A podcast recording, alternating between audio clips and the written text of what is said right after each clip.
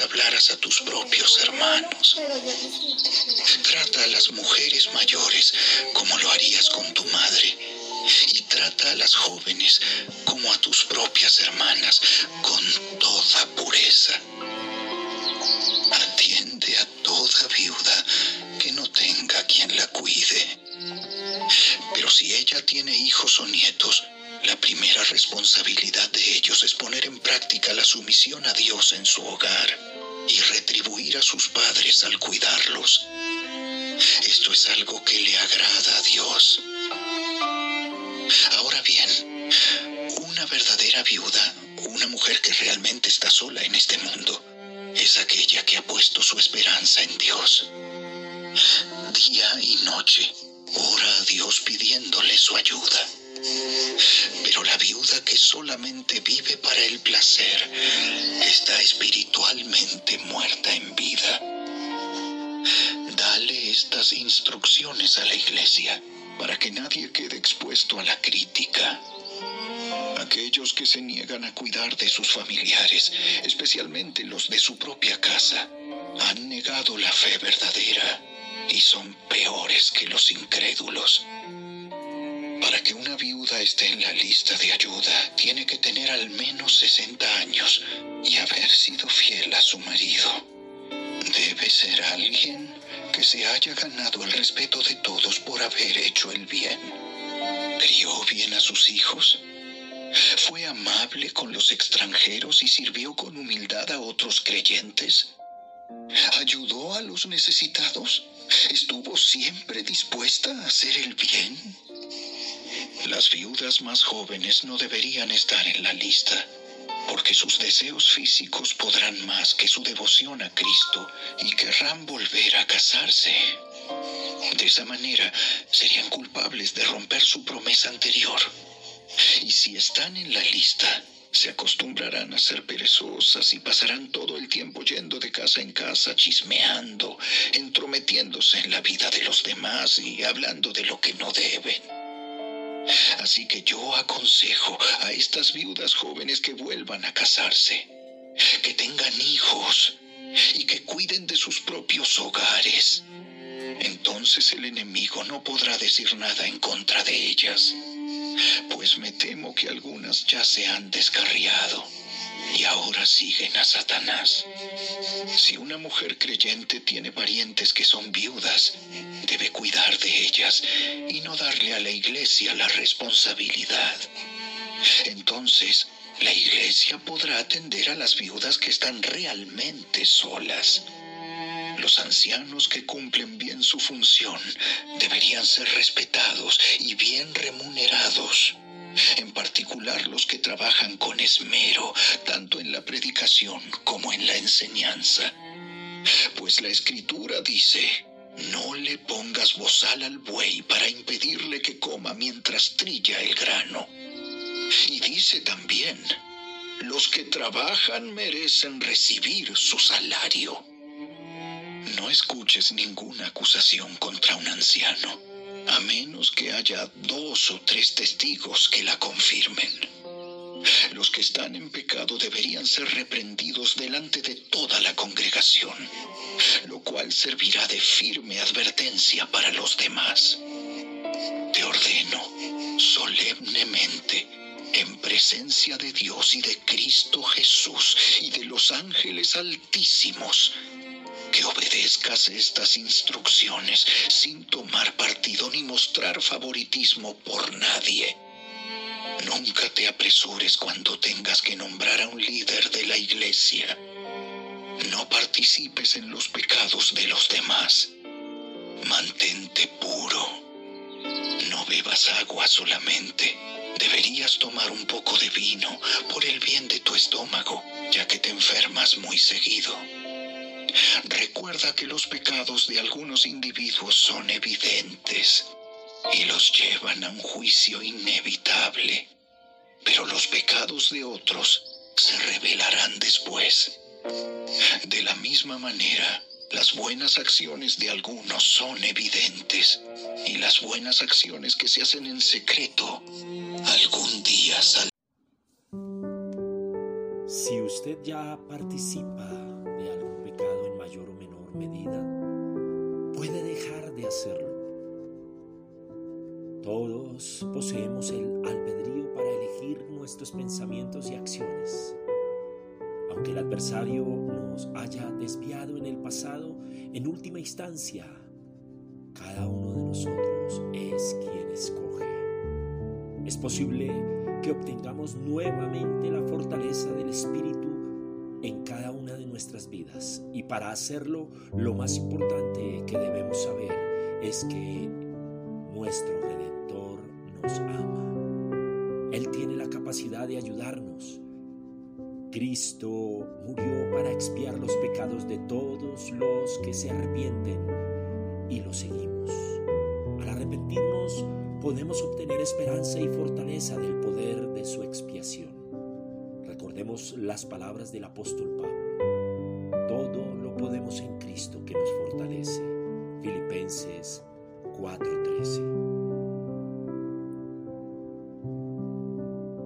Si ha tratado de dejar algún pecado pero no le ha sido posible hacerlo, tal vez se sienta desalentado enemigo, Satanás, intentará aprovechar ese desánimo para convencerle de que no podrá dejarle o de la expiación que no se aplica en su caso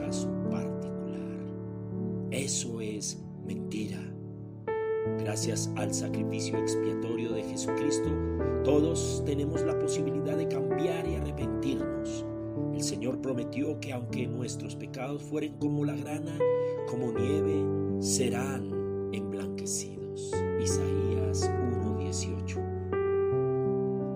¿Cómo podremos asumir la responsabilidad por el pecado y reconocer la autojustificación? La persona justifica el pecado diciéndose a sí misma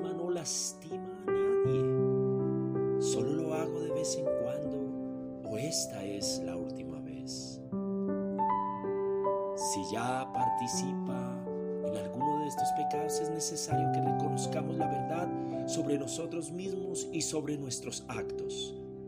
Busquemos al Señor en oración y Él nos ayudará a examinar nuestra conducta de manera sincera y a vernos a nosotros mismos y a reconocer las excusas claramente. Cuando conocemos la verdad, la verdad nos hará libres. Juan 8:32. Recordemos que somos hijos de Dios y que por medio de la expiación tenemos la capacidad de llegar a ser como Él. Jamás hallaremos la felicidad, la plenitud de nuestra existencia mediante un comportamiento pecaminoso. Cualquier tipo de relación con alguno de estos pecados nos dañará espiritualmente no nos arriesguemos a sufrir las consecuencias del pecado. La clave para dejar el pecado se halla en el arrepentimiento y en la expiación de nuestro Señor Jesucristo. El arrepentimiento proporciona fortaleza y una nueva actitud hacia Dios, hacia uno mismo y hacia la vida en general. Por medio de esa fortaleza, nosotros podemos abandonar el pecado y poner el corazón y la voluntad de acuerdo con el plan de Dios que tiene para cada uno de nosotros. Comencemos por orar sinceramente y pidamos ayuda con humildad. Nuestro Padre Celestial tiene la potestad de aumentar nuestro deseo y fortaleza si suplicamos con verdadera intención y con la firme determinación de cambiar. Las escrituras nos ayudarán a comprender el poder y el amor de Dios. Aumentará nuestra fe. Él puede fortalecernos y librarnos de este yugo. En la medida en que abandonemos los pecados y obedezcamos los mandamientos de Dios, la influencia del Espíritu Santo regresará a nuestras vidas. La expiación de nuestro Señor Jesucristo tiene dos potentes efectos que pueden limpiarnos del pecado y fortalecernos. Vez que la persona ha pasado por este proceso, que da como resultado lo que las escrituras describen como un corazón quebrantado y un espíritu contrito, el Salvador hace por nosotros algo más que limpiarnos del pecado. Nos da una nueva fortaleza. Esa nueva fortaleza que recibimos del Salvador es indispensable para que nos demos cuenta del propósito de la purificación del pecado, que es regresar a nuestro Padre Celestial para ser admitidos en su presencia. Se necesita algo más que estar limpios. Debemos haber cambiado de una persona moralmente débil que ha pecado a una persona fuerte y con el calibre espiritual que nos permita estar en la presencia de Dios, como dicen las escrituras. Debemos convertirnos en santos por la expiación de nuestro Señor Jesucristo, el Señor. Esto es lo que significa cuando se nos dice que una persona que se haya arrepentido de sus pecados los abandonará cual significa mucho más que limitarse a no repetirlos. Abandonar el pecado implica que se opere un cambio absoluto en cada una de nuestras vidas.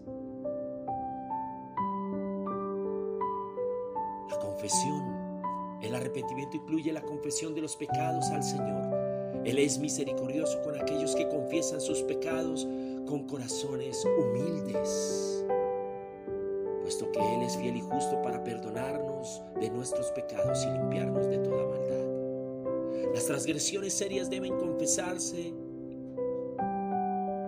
delante del Señor. Es probable que no tengamos que realizar una confesión al obispo o a alguna persona si lo hemos hecho con todo el corazón delante de Dios.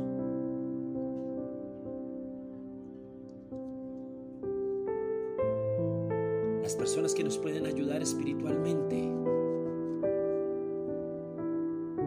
están a nuestro alrededor pueden orar por cada uno de nosotros en medio de las dificultades, en medio de la adversidad, puesto que habiendo confesado nuestros pecados delante del Señor, también podemos pedir ayuda para ser fortalecidos por medio de la palabra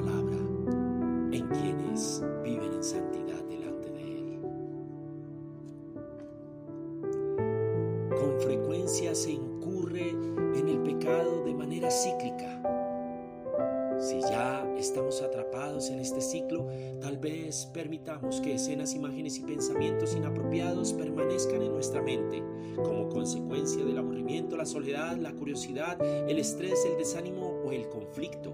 De esta forma se exponen situaciones que llevan a participar de estos pecados.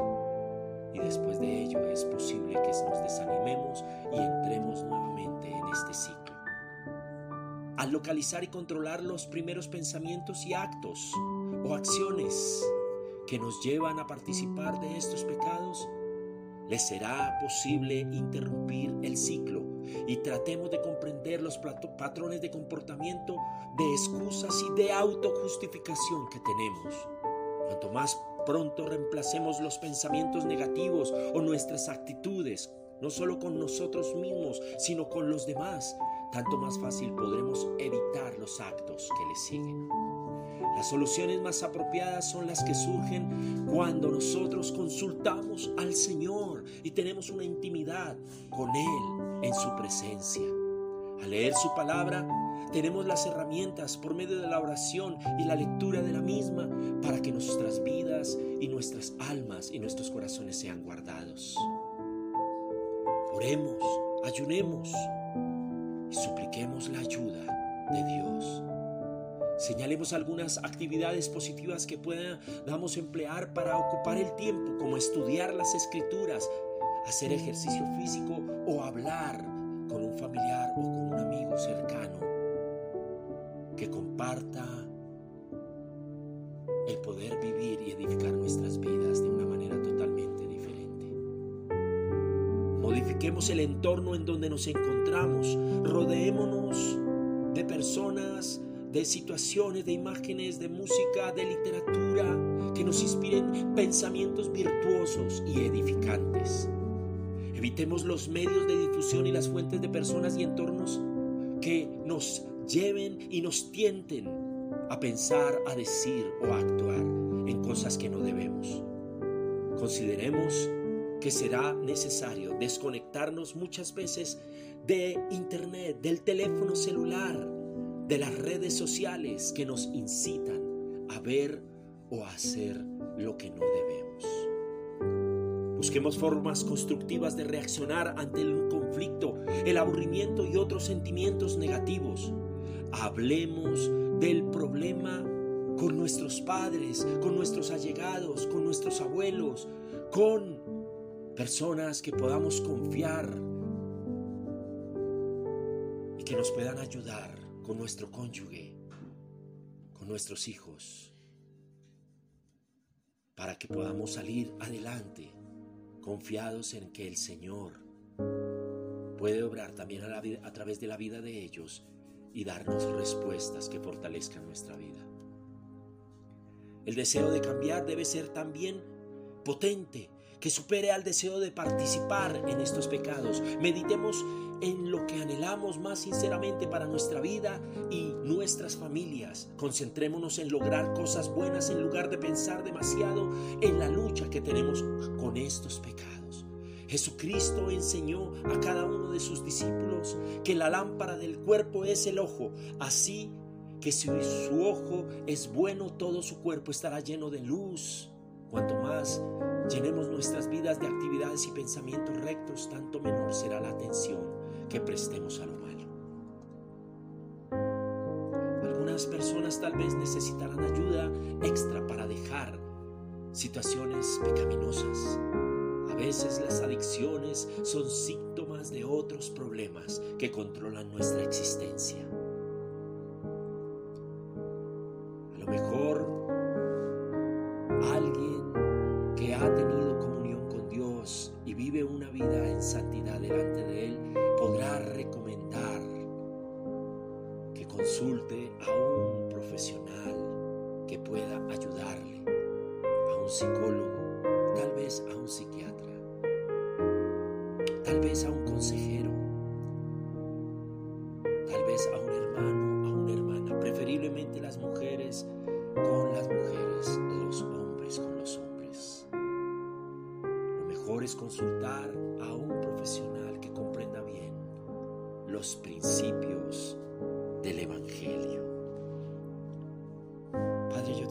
en este tiempo, en el nombre de Jesucristo nuestro Señor.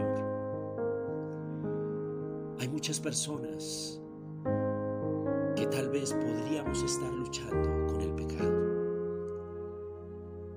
Porque no únicamente señalamos a aquellos que tienen diferentes situaciones complejas en sus vidas y que están luchando con el flagelo que lleva a la muerte, porque la paga del pecado es la muerte.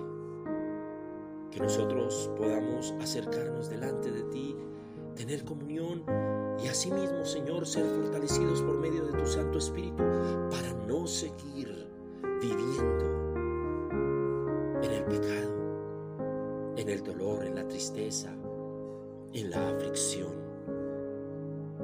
que conlleva a la muerte a causa